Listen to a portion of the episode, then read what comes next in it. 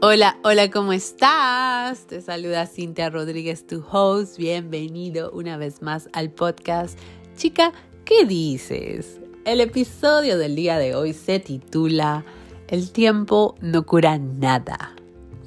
Y lo traigo aquí porque me parece súper importante hablar de esto, ya que a veces cuando nos sucede alguna situación incómoda, penosa, triste, solemos recibir ese consejo donde nos dicen, no hagas nada, tú tranquila, tranquilo, deja que el tiempo pase. O tranquila, tranquilo, que el tiempo va a pasar y tú vas a estar súper curadito de esto que te pasó. Olvídate, sigue con tu vida. Y la verdad es que así nos suceden las cosas. Nosotros, cuando nos hacemos una herida, tienes que curar esa herida, ¿cierto? Le pones alcoholcito, de pronto le pones alguna gasita y te la vas retocando con alguna cremita de tiempo en tiempo para que tu heridita se cure. Entonces lo mismo sucede cuando nos hieren de pronto el alma, el corazón.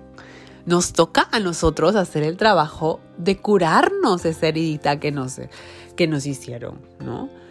Entonces, ¿cómo te curas? Pues tienes muchas opciones pagas para ir a terapia donde un psicólogo miras videos en YouTube o en las redes, no sé, videos motivacionales sobre el tema que te está pasando, sobre cómo curar tu pena o tu tristeza.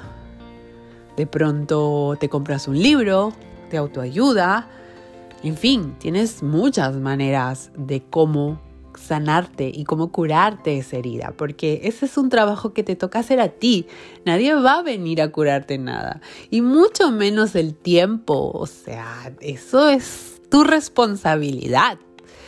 Y en verdad necesitas curarte, porque si no vas a tener toda esa energía negativa que con el pasar del tiempo se va a incrementar y se va a ver reflejado en estrés, en ansiedad, en enojo, en depresión, que con el tiempo lo que puede suceder es que se vaya haciendo mucho más grande y te puede afectar a ti en el cuerpo, en el alma, en la mente, pero también le puede afectar a otras personas porque de pronto con todo ese enojo, todo ese estrés, toda esa ira que tú tienes o esa pena, te puedes desquitar también con otras personas y no vas a poder tú ni tú mismo vivir en paz porque vas a tener toda esa energía acumulada, toda esa energía negativa.